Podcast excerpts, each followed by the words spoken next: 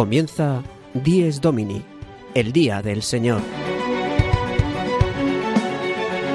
Con el Padre Juan Ignacio Merino.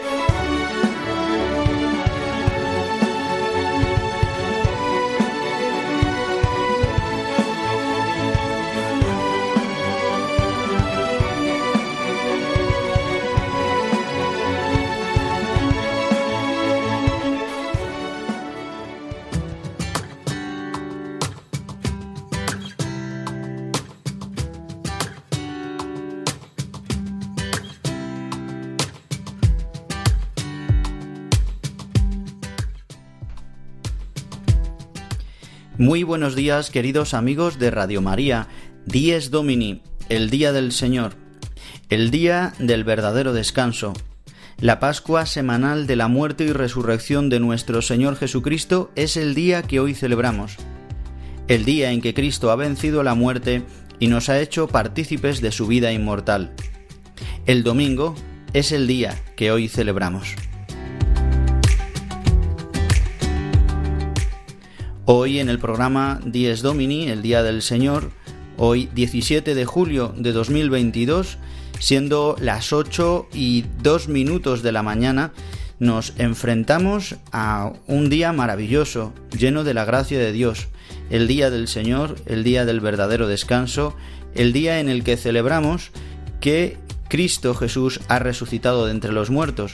Por eso hoy se paralizan todas nuestras actividades y emprendemos un día para celebrar, festejar y vivir de la gracia de Dios contemplando su gloria. Aquí en Radio María, el Padre Juan Ignacio Merino os habla y todo el equipo del programa 10 Domini que en este tiempo de verano continuamos realizando nuestro programa del Día del Señor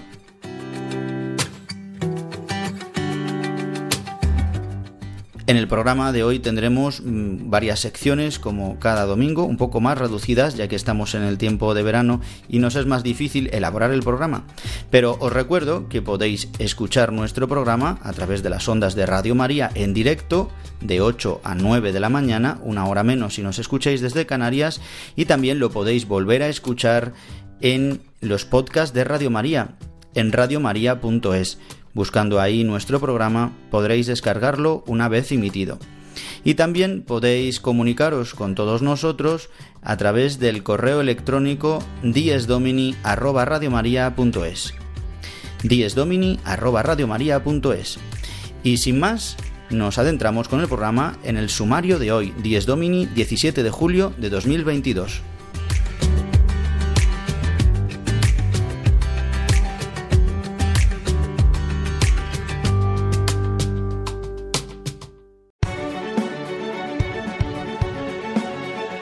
Sumario de Dies Domini. El padre Julio Rodrigo nos trae su anécdota edificante desde su parroquia de San Cristóbal de Boadilla del Monte. Damos alguna pincelada litúrgica para este domingo y meditamos la palabra de Dios de este domingo 16 del tiempo ordinario.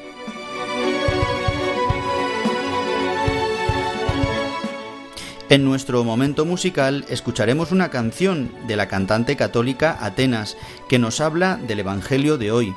Se titula Marta y María, Quiero estar a tus pies.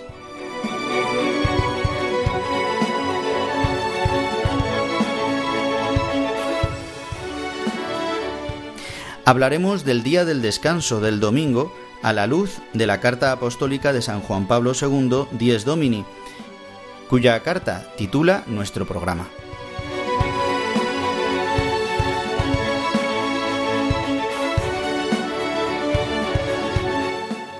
Y el seminarista Juan José Rodríguez nos hablará de todos los santos de la semana con la sección Los santos de la semana.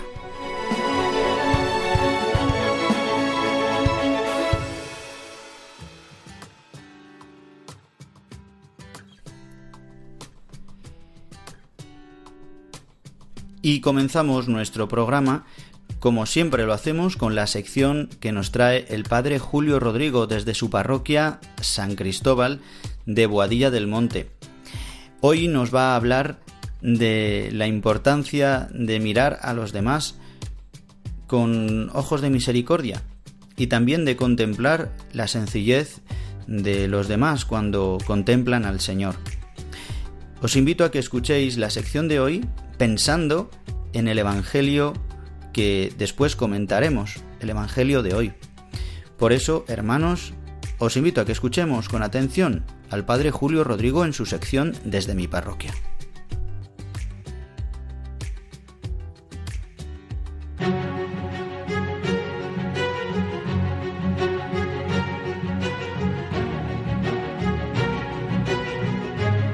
El domingo desde mi parroquia.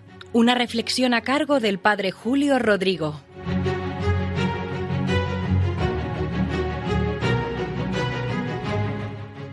Muy buenos días y muy buen domingo a todos, a todos los que en esta mañana escuchan Radio María, este magnífico programa del Día del Señor, Dies Domini. Hace tiempo celebré una boda aquí en la parroquia de San Cristóbal de Boadía del Monte y justo al acabar entró en la sacristía uno de los cantantes y me dijo Padre, me he sentido mal en esta celebración. Digo, pero ¿qué es lo que te ha pasado? Se deje que le explique. Me he sentido mal porque al inicio de la celebración, al ver a la gente cómo venía vestida, al ver al novio que casi no lo reconocía entre la gente, por la vestimenta también que llevaba, he pensado, esta celebración va a ser puro folclore. ¿Por qué pensaba esto el cantante? Porque los novios que yo les conozco son aficionados al mundo motero y tanto el novio venía con su melena larga y venía con su vestimenta y con la estética motera y muchísimos de los invitados venían exactamente igual. Pero después el cantante me dijo, mire, me he sentido mal por mi juicio interior que he hecho, porque después lo que he visto en esta celebración, créame que voy a muchas celebraciones de bodas, no lo he visto nunca. Lo primero que ha hecho este novio ha sido entrar en la iglesia y arrodillarse en el reclinatorio delante del altar y le he visto súper recogido en oración. Les he visto a los dos súper atentos en la celebración, tras la comunión igualmente de rodillas rezando largo tiempo y me ha emocionado hasta tal punto que la mujer que tocaba el violín, al ver que me emocionaba, que no sabía muy bien qué es lo que me pasaba, ella también se ha emocionado y hemos llorado los dos al mismo tiempo y ha sido algo bonito. Por una parte me he sentido mal, pero por otra parte después he visto unas almas buenas, unas almas profundamente religiosas. Y la verdad es que yo conozco a esta pareja y puedo decir que la impresión del cantante es así, porque a la primera vista puede parecer, bueno, pues que están muy alejados así de la iglesia, pero después al revés, lo que uno observa es una pareja preciosa. Ellos me dijeron que se declararon en la iglesia. Me han comentado que vienen mensualmente a recordarlo, el mismo día en que se declararon. Yo les veo que participan en la parroquia, en la celebración de la Eucaristía. También me han dicho que rezan todos los días ante un altar que tienen en su casa. Tuvieron una conversión muy sincera hace unos años y quieren ser fieles al Señor. Por eso, como ven, no nos dejemos llevar por las apariencias. Tantas veces nos traicionan y tenemos estos chascos como los tuvo el cantante de esta boda. Hagamos, sin embargo, como le dijo Dios al profeta Samuel cuando buscaba un rey para Israel. Lo encontró en el famoso rey David. Y Dios le dijo, mira, en la selección que estás haciendo no te fijes en la apariencia. Los hombres hacen eso, mirar las apariencias, pero tú haz como Dios, mira lo profundo del corazón. Nada más, que pasen un feliz domingo y nos volvemos a escuchar en este programa la semana que viene. El domingo desde mi parroquia. Una reflexión a cargo del Padre Julio Rodrigo.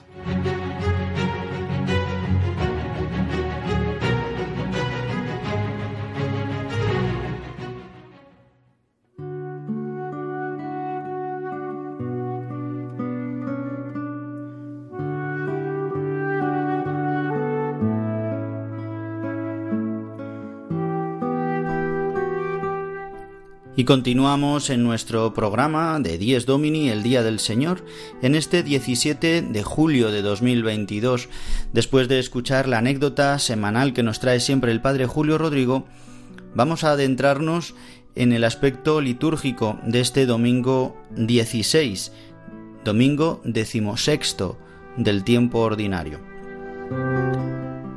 Dice así el calendario litúrgico de la Conferencia Episcopal Española sobre este domingo, una introducción que nos ayuda tanto a sacerdotes también como a laicos para prepararnos a celebrar el domingo.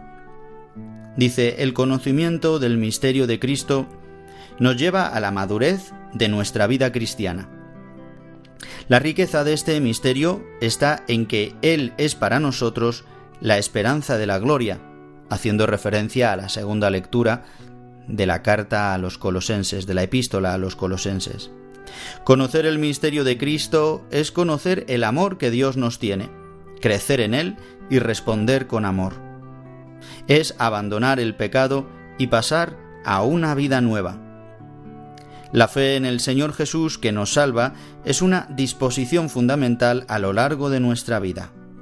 Marta y María, haciendo referencia al Evangelio, saben escuchar y acoger al Señor dos actitudes necesarias para abrirnos a la salvación.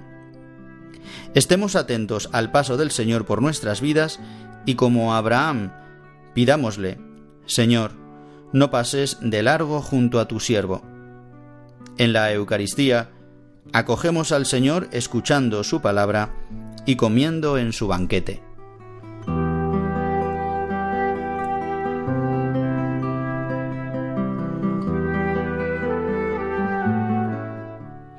Esta breve reflexión que nos regala el calendario litúrgico de la, de la conferencia episcopal.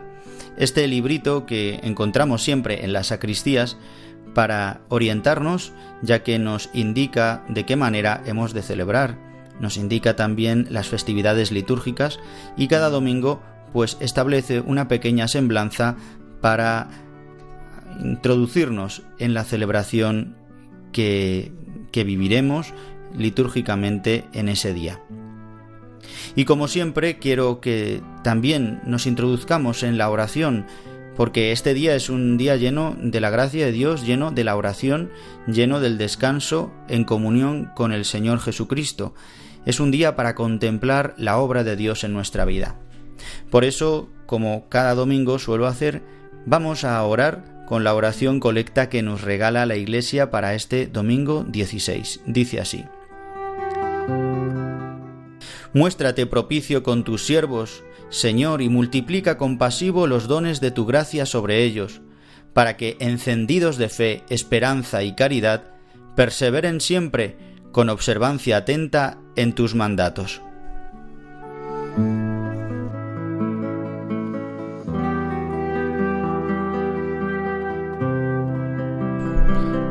Pues le pedimos al Señor que se muestre propicio y que multiplique los dones de su gracia sobre nosotros. Esto es lo que pedirá el presidente para toda la Asamblea, para que, por los que pide, encendidos de la fe, de la esperanza y de la caridad, de las tres virtudes teologales, podamos tener perseverancia, dice, que perseveren siempre, con observancia atenta en tus mandatos. Pues esta es la oración que la Iglesia, que el presidente en nombre de toda la comunidad cristiana que se reúne para celebrar el domingo en la Eucaristía, es la oración que pide a Dios. El presidente, el presbítero, el obispo pide que el pueblo de Dios pueda vivir encendido de fe, esperanza y caridad, y que pueda perseverar firme en estos momentos también de dificultad, en estos momentos también del verano, en los que a lo mejor, como comentábamos el domingo pasado, nos relajamos un poco ante eh, la vida de fe. Por eso, pidámosle al Señor que se muestre propicio con nosotros, con sus siervos, y que multiplique los dones de su gracia sobre nosotros, para que podamos vivir este día como el gran día, es la Pascua semanal, que celebramos de la muerte y resurrección de Cristo es el día más grande de la semana, es el día que hizo el Señor, es el día de la alegría. Este es el día en que actuó el Señor.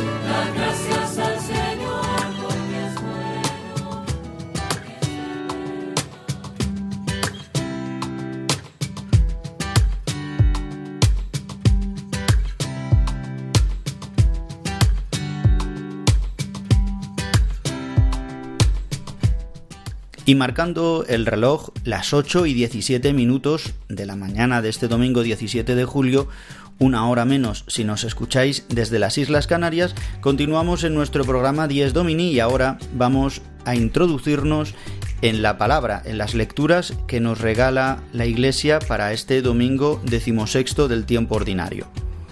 Para situarnos de una manera muy concreta, el Evangelio que nos regala la Iglesia para este domingo es un Evangelio del capítulo 10 del Evangelista San Lucas, recordando que es el Evangelista que estamos leyendo, que se está proclamando en la liturgia en este ciclo C, el ciclo tercero en el que justamente se lee el tercer evangelista, Mateo en el ciclo A, Marcos en el ciclo B y Lucas en el ciclo C, siempre hablando del tiempo ordinario.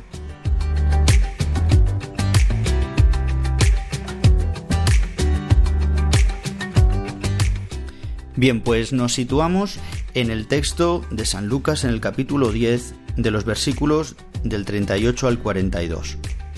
Dice así el Evangelio. Entró Jesús en una aldea y una mujer llamada Marta lo recibió en su casa. Esta tenía una hermana llamada María, que sentada a los pies del Señor escuchaba su palabra. Marta, en cambio, andaba muy afanada con los muchos servicios, hasta que acercándose dijo, Señor, ¿no te importa que mi hermana me haya dejado sola para servir? Dile que me eche una mano.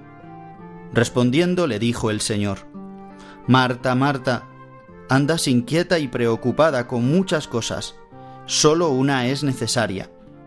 María, pues, ha escogido la parte mejor y no le será quitada.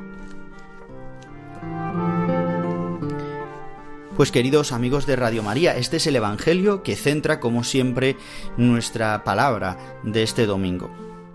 Vamos a comentar un poco este Evangelio, pero primero a la luz de la primera lectura. La primera lectura está tomada del libro del Génesis en el capítulo 18 y es la teofanía de Mambré. Es decir, es el episodio en el que Abraham está junto a la encina de Mambré con su mujer Sara y con todos sus criados, haciendo esta peregrinación o dejándose llevar por el Señor, en estos momentos en los que hay silencio, el Señor Dios le vuelve a hablar a Abraham y de repente, después de un tiempo de silencio en Mambré, aparecen estos tres personajes misteriosos. Para muchos padres de la Iglesia y para la tradición de la Iglesia, estas teofanías son llamadas, en concreto por San Ireneo de León, y por otros padres también, pero en concreto San Ireneo es el que hace esta exégesis tan maravillosa y da el nombre de unas logofanías, es decir, que es el mismo verbo de Dios, la segunda persona de la Trinidad, el que habla con Abraham y el que hablará también con eh, los demás patriarcas del Antiguo Testamento. La tradición nos ha enseñado eh, por una parte, la tradición judía o rabínica nos habla de que eran ángeles del Señor, Ya como otras veces os he comentado, para los judíos eh, Dios no podía entablar conversación directa con el hombre, ya que eh, según eh, tienen la experiencia de que el hombre si habla con Dios por su majestuosidad, por su grandeza, pues sería aplastado. Entonces siempre hablan de que son ángeles los que entran en contacto con el hombre y hablan con él. Pero es verdad que la tradición cristiana nos enseña y la escritura misma habla de que es Dios mismo en muchas ocasiones el que habla directamente con el hombre. Es con Moisés el que habla como un amigo con, con Moisés, Dios.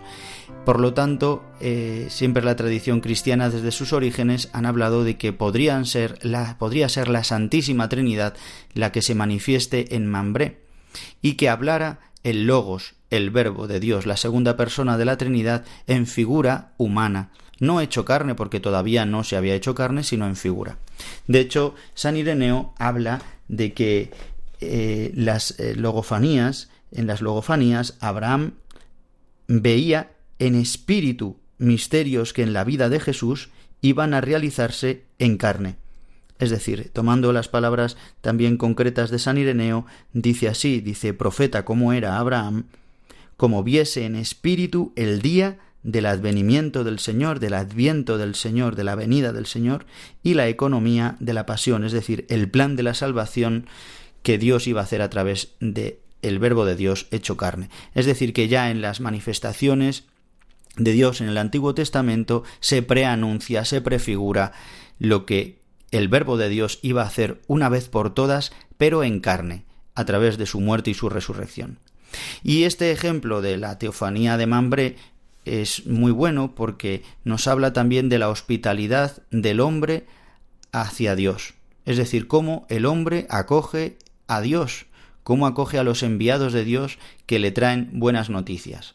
Abraham prepara todo lo necesario, reconoce en estos enviados eh, que vienen de parte de Dios, son misteriosos y les acoge en medio del desierto, en medio del calor, les lava los pies, les da un poco de agua, eh, le dice a Sara que prepare unos panes, se va y mata un animal y lo, y lo prepara para que coman. Eh, y estos hombres, uno de ellos habla, y esto es lo que decimos que sería el Logos el que habla, el Verbo de Dios, le anuncia que dentro de nueve meses Sara dará a luz un hijo. Es decir, que le anuncia el hijo de la promesa, esta buena noticia que transforma la vida de Abraham y Sara. Sara, como sabéis, que reirá, no lo creerá mucho, por eso Isaac se llamará risa, al revés, por eso se llamará este niño Isaac, que significa risa.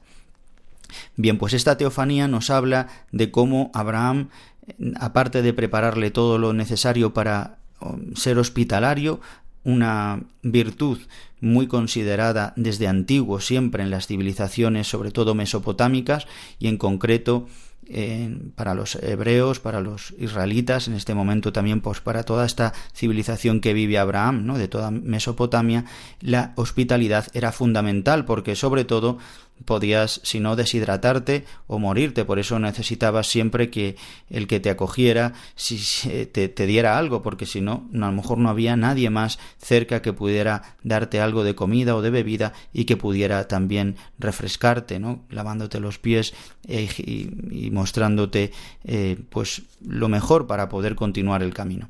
Bien, pero Abraham acoge a estos hombres como enviados de Dios. De igual manera, así María y Marta, estas dos hermanas, acogen a Jesús como el Mesías. Históricamente sabemos que Marta y María son hermanas de Lázaro, eh, a María se le ha considerado durante mucho tiempo en la Iglesia que era María Magdalena, de la que habían salido siete demonios, que esta misma María era la que fue un, ungió a Jesús sobre su cabeza eh, y, y, con sus pies ungió el perfume mm, metido en un botecito de alabastro, eh, mientras que Jesús visitaba a un fariseo, a Simón.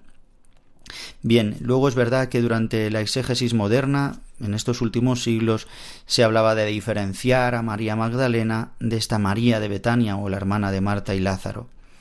Catalina Emmerich nos narra que no, que María, esto es una revelación privada que nos puede ayudar para también profundizar en el sentido de la palabra, pero que María de Betania, María la Magdalena, es la misma. María, la hermana de Lázaro, una mujer que se convierte, que tiene una primera conversión escuchando a Jesús, pero que luego vuelve a, hacer, a rehacer su vida y que después definitivamente volverá a escuchar a Jesús en una predicación y se convertirá totalmente llevando desde entonces una vida penitente. Y entonces se dedicó exclusivamente a alabar a Dios, a contemplar a Jesús. Por eso eh, Jesús le dirá a Marta, Marta, Marta, solo una cosa es importante, solo una. Esto es muy importante para nosotros hoy porque tantas veces eh, vivimos en el activismo en el que tenemos que hacer muchas cosas, en el que es cierto que la parte activa siempre se ha interpretado en la Iglesia, ¿no? Las dos partes, es verdad, es necesaria la hospitalidad, ¿quién va a realizar las cosas si no las hacemos nosotros? Pero Jesús dice algo muy clara, muy claro.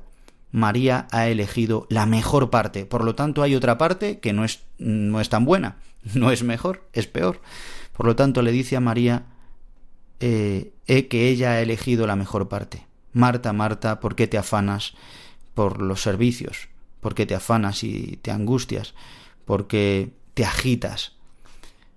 Mm, le dice, solo una cosa es importante, y es la que ha elegido María, que es contemplar al Señor. Esto es lo que haremos en el cielo.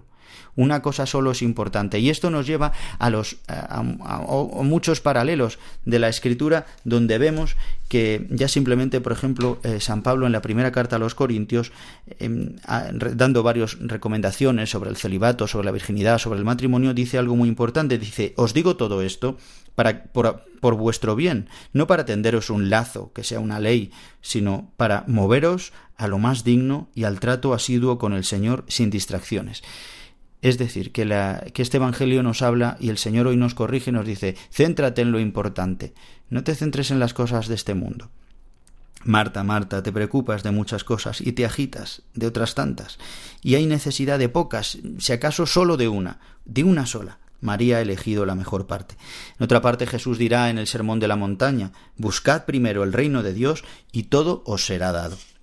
Y también eh, Jesús, eh, que lo recoge el evangelista San Juan en este discurso pragmático maravilloso sobre el pan de vida, dice, obrad no por el alimento perecedero, sino por el alimento que permanece para la vida eterna.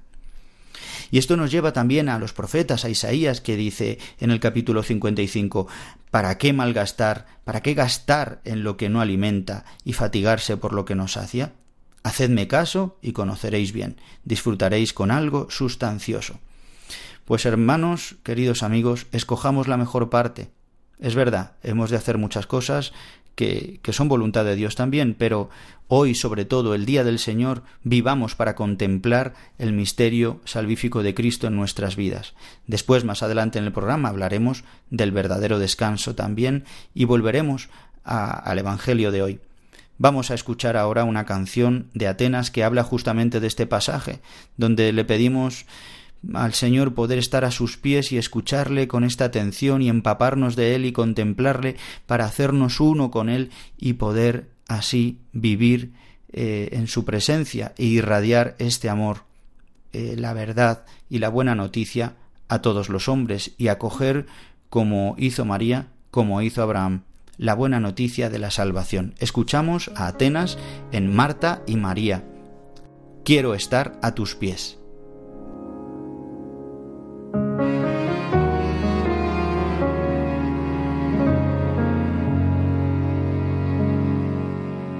Aunque mi corazón se inquiete o tenga mil ocupaciones, a tu lado quiero estar y tus palabras escuchar. Aunque mi corazón se agite o tenga mil preocupaciones, solo una cosa es necesaria y no será quitada.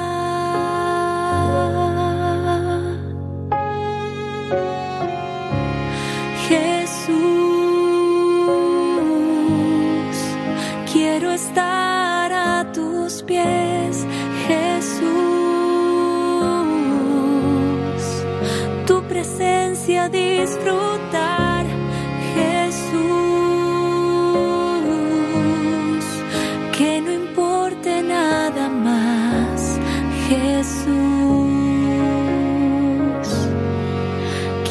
Quiero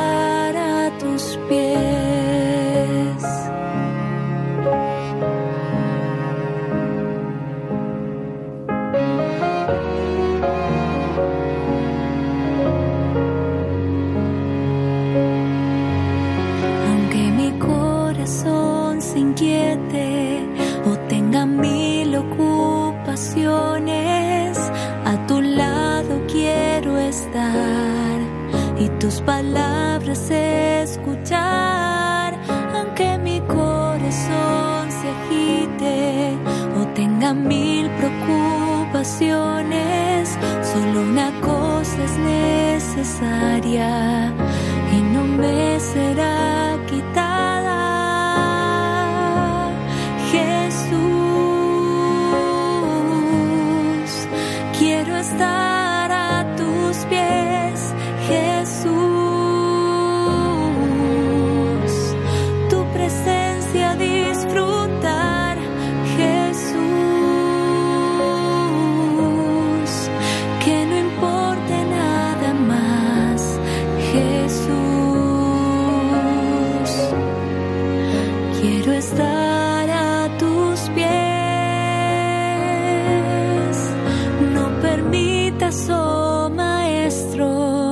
que yo llegue a abandonarte.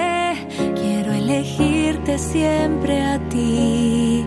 Elegir la mejor parte.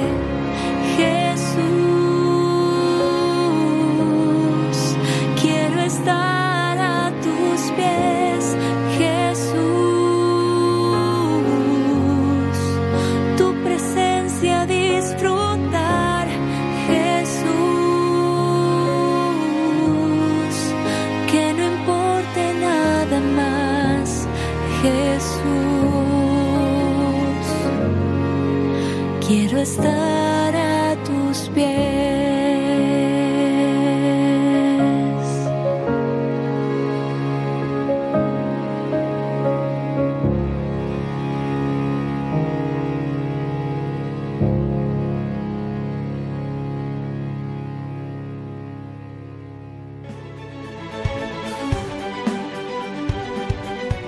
Están escuchando Dies Domini, el Día del Señor, un programa dirigido por el Padre Juan Ignacio Merino.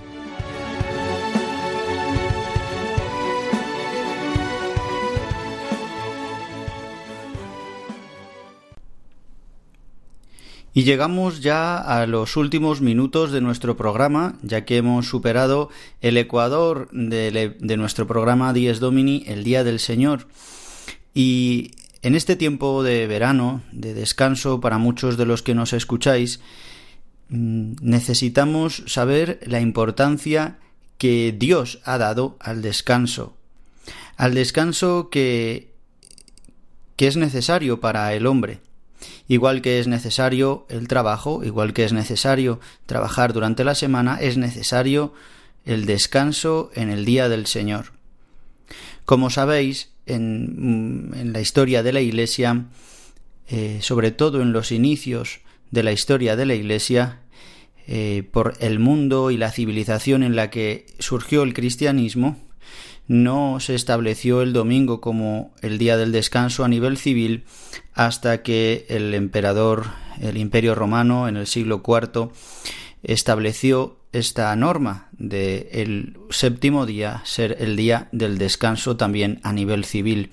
En el mundo en el que vivimos hoy necesitamos también parar haciendo referencia al Evangelio que hoy hemos escuchado y que escucharéis en, el, en la misa del domingo de hoy, del domingo 16 del tiempo ordinario, en el que Jesús le dice a Marta, Marta, Marta, te afanas y te agitas por tantas cosas, una sola es necesaria. Tu hermana María ha escogido la mejor parte, la más importante, y no le será arrebatada.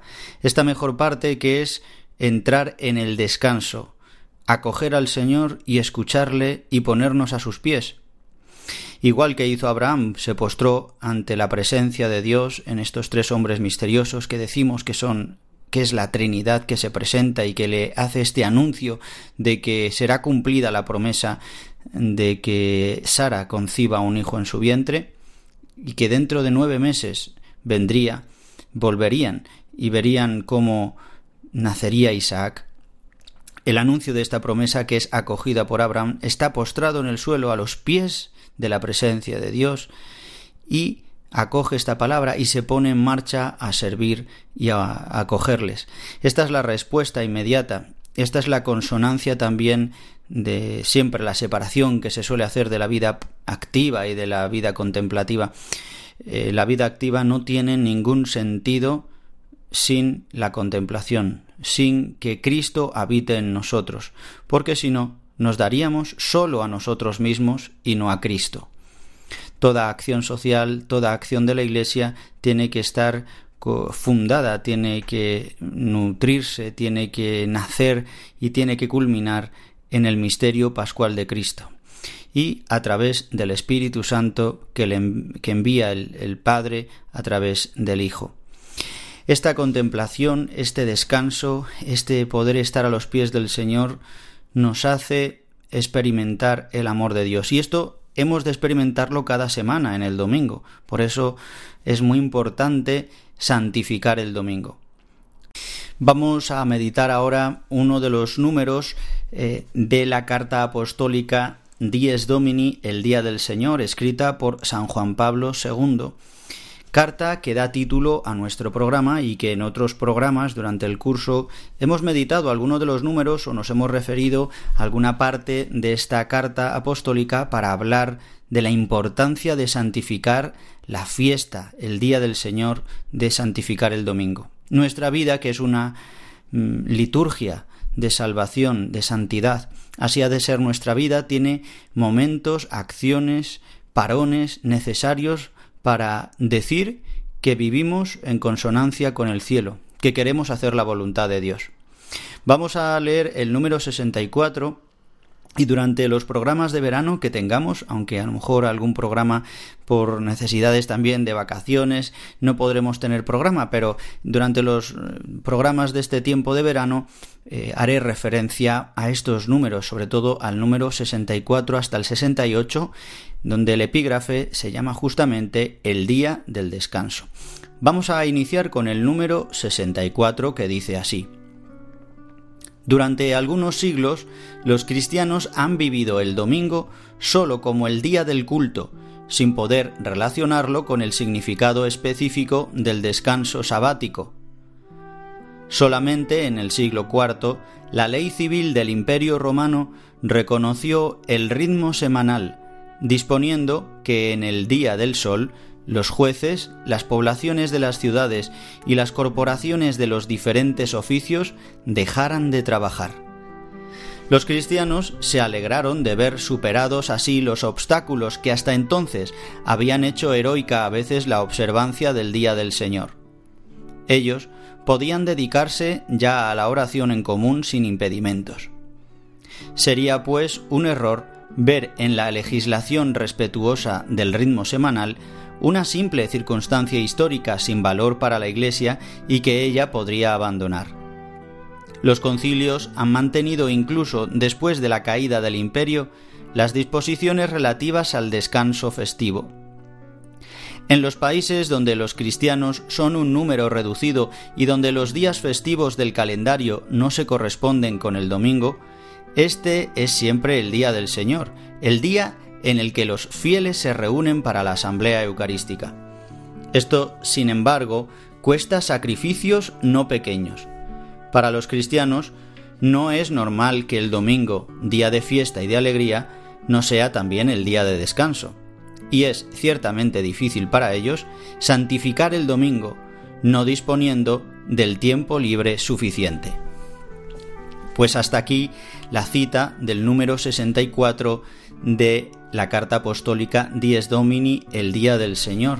Esta carta apostólica escrita por el Papa San Juan Pablo II y finalizada en el día 31 de mayo en la solemnidad de Pentecostés del año 1998, en el año 20 de su pontificado. Bien, pues este numerito que hemos leído nos habla de lo que os estaba comentando, que para eh, los cristianos es a partir del siglo IV cuando el Imperio Romano, eh, cuando em, en el edicto de Constantino, el 3 de julio del 321, se establece el día del sol, el último día de la semana, el séptimo día, como el día del descanso, y se cristianiza de esta manera concediendo a la mayoría de los trabajadores no trabajar, no tener que trabajar. Esto ha perdurado sobre todo en toda la zona cristiana o toda la zona de Occidente, todo el mundo, el mundo cristiano. Durante la historia, este día de descanso grande, donde nosotros lo hemos vivido todavía aquí en España y, actualmente también todavía en muchos lugares y muchas tiendas, en muchos comercios, se sigue cerrando el domingo pero es verdad que nos hemos metido en un activismo tal en el que no descansamos y muchos de los que nos escucháis quizás también estéis trabajando en este día cuando deberíamos descansar. Eh, excepción clara es también en tantos servicios públicos que han de atenderse, como servicios sanitarios, eh, administraciones públicas que nos sostienen o que nos ayudan, como la policía, los bomberos, los médicos, las urgencias, bueno, tantísimos, ¿no? Pero es verdad que también se ha transmitido mm, esta costumbre, ¿no? que es pagana y anticristiana, de no establecer un día para el verdadero descanso.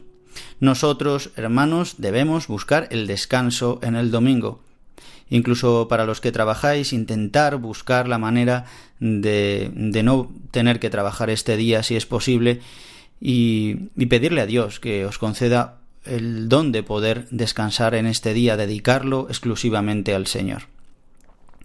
De esto nos habla también el Evangelio como hemos comentado anteriormente. Necesitamos parar y dejar de hacer cosas, de agitarnos y de preocuparnos y de afanarnos por lo que pasará, por lo que hay que hacer, por lo que no hay que hacer, sino parar y tomando nuestra vida en peso, dejarnos hacer por nuestro Señor Jesucristo que nos habla el corazón y que nos regala el hacernos uno con Él. Para terminar eh, este comentario, eh, hablaba en, el, en, la última parte de este número que hay lugares donde pues no son cristianos y donde es mucho más difícil tener que celebrar el día del descanso, el día del Señor. Y quiero recordar a un compañero que es seminarista actualmente, está de seminarista en, en Castellón y es de Sudán, de Sudán del Sur, y él cuando tuvo una conversión grande nos contaba eh, que eh, no, no, podía ir a misa los domingos ya que trabajaba, ya que eh, las leyes allí pues son no son cristianos, sino que son musulmanes y no se establece el domingo como el día del descanso, sino el viernes. Por lo tanto, tenía que ir a, misa a la Eucaristía el sábado por la tarde por lo que el domingo siempre tenía que trabajar y nos lo contaba como una anécdota eh, de que para los cristianos en países donde no está establecida la ley de que el domingo es el día del descanso, pues es muy difícil o más difícil tener que celebrar el día del Señor. Bien, pues queridos amigos de Radio María, ya vamos a finalizar nuestro programa de 10 Domini con la sección Los Santos de la Semana, que como la semana pasada nos acompaña, nos la va a realizar el seminarista Juan José Rodríguez, seminarista del Seminario Diocesano Misionero Redentoris Mater de Madrid. Él es natural de Costa Rica y también periodista. Nos narra los santos que celebraremos la semana que hoy comienza.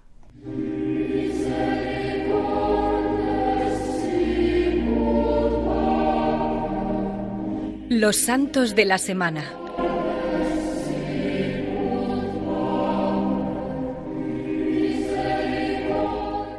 Buenos días amigos de Radio María. Esta semana tenemos una gran constelación de santos que nos ayudarán a vivir la cercanía y amistad con Dios. El día lunes 18 se recuerda a San Arsenio, monje eremita del siglo V. Es conocido por sus apotegmas, frases breves de carácter sapiencial que han servido de muchísimo provecho para el desarrollo de la espiritualidad monástica.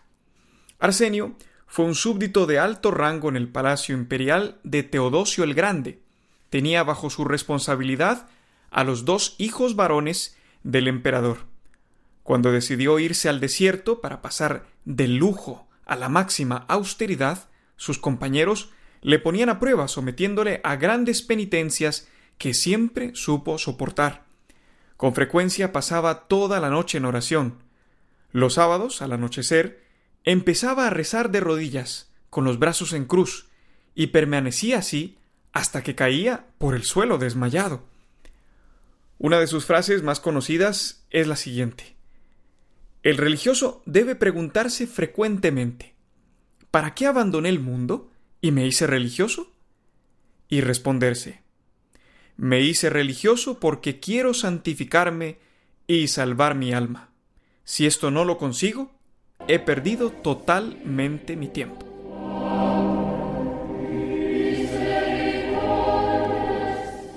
Continuamos repasando los santos de la semana y ahora vamos a recordar un tiempo cruento para la Iglesia de España, específicamente en Córdoba.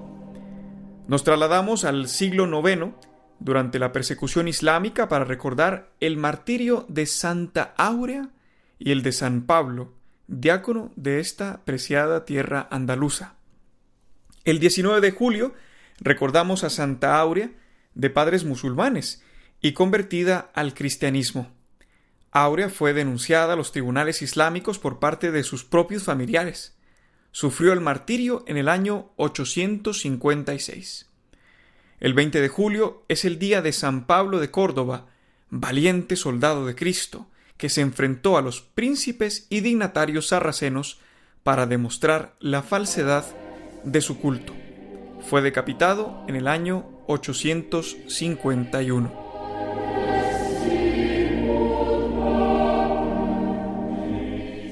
Seguimos en Andalucía. De Córdoba pasamos a Sevilla, pues allí en el siglo III, Justa y Rufina entregaron su vida al Señor como mártires. Las hermanas se oponían públicamente a los cultos paganos que pululaban en aquel entonces. El prefecto romano de Sevilla las mandó torturar y encarcelar. En la cárcel murió Justa, mientras que Rufina fue conducida al auditorio para ser devorada por un león. El león se acercó a Rufina y, para sorpresa de los expectantes, se contentó con blandir la cola y lamerle los vestidos como si fuera un corderillo. Finalmente, murió degollada ante la furia del prefecto sevillano. A estas santas las vamos a recordar el día 19 de julio.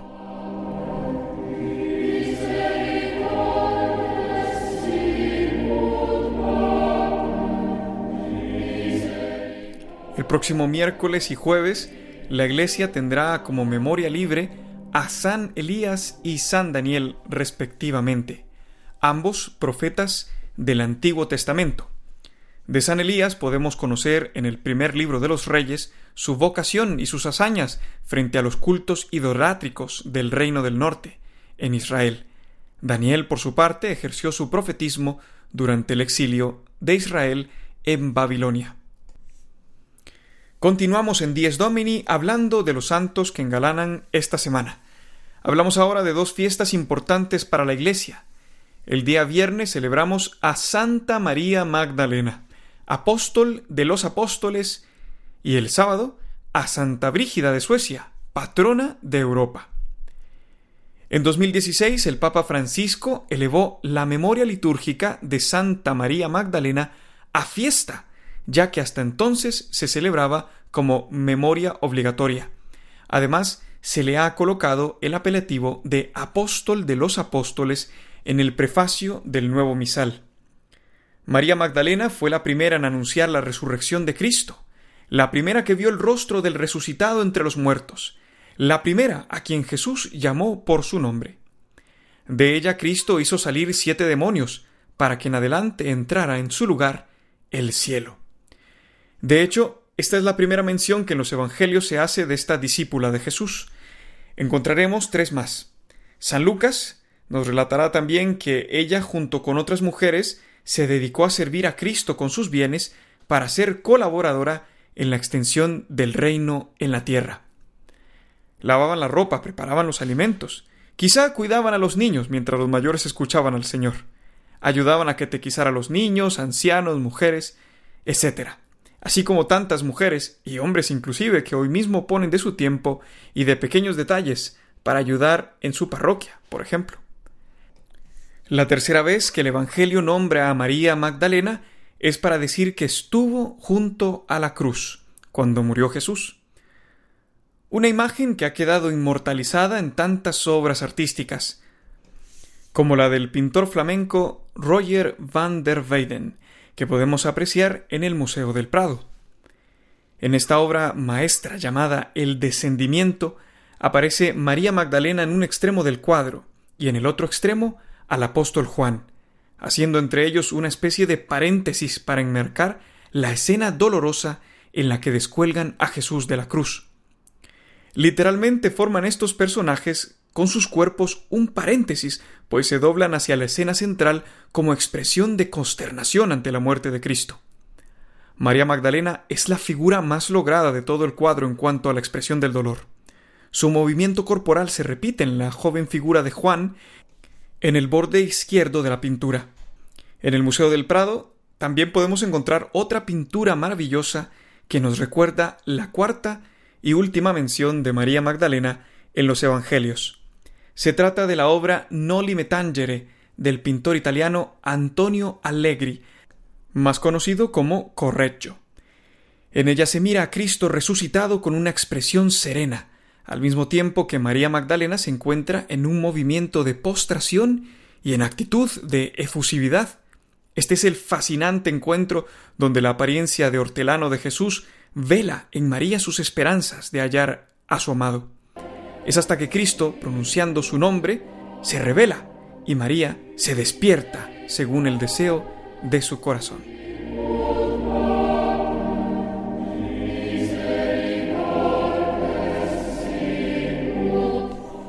Terminamos haciendo mención de Santa Brígida de Suecia, nacida en 1303 y gran amante de la pasión de nuestro Señor Jesucristo. Brígida fue esposa y madre, además de dama principal en la corte de los reyes de Suecia, en el siglo XIV.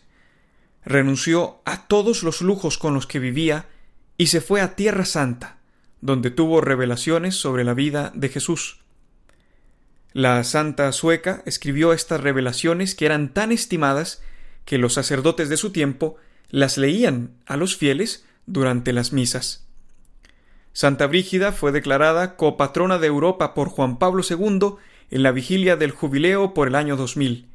Ella es figura importante del deseo por alcanzar la unidad de la Iglesia.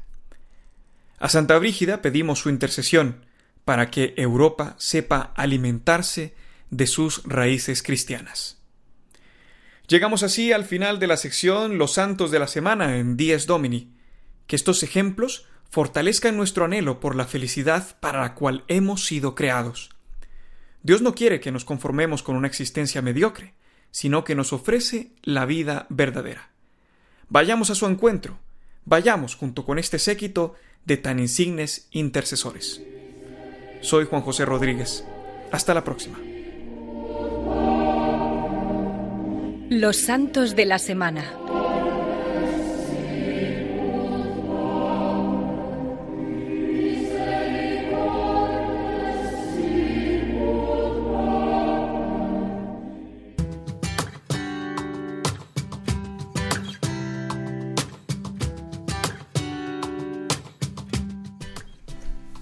Queridos amigos, llegamos al fin de nuestro programa Dies Domini, el Día del Señor.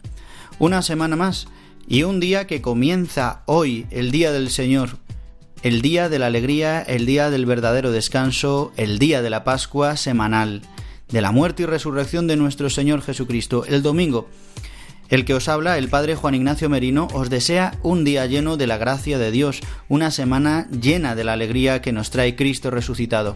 En este tiempo de descanso, en este tiempo de vacaciones para muchos de vosotros, espero que lo disfrutéis, que no nos afanemos ni nos agitemos por las cosas de este mundo, sino que escojamos la mejor parte. Una sola cosa es necesaria. Y esta no nos será arrebatada, como dice Jesús a Marta y a María. Pues agradeciéndoos a todos vuestra atención, también a nuestros colaboradores, os remito a la programación de Radio María Os recuerdo que podéis poneros en contacto con nosotros a través del correo electrónico diesdomini@radiomaria.es diesdomini@radiomaria.es y que también podéis volver a escuchar el programa en los podcasts de Radio María en radiomaria.es que será colgado una vez emitido. Y si Dios quiere, dentro de siete días volverá Dies Domini. Que paséis una feliz semana, feliz domingo.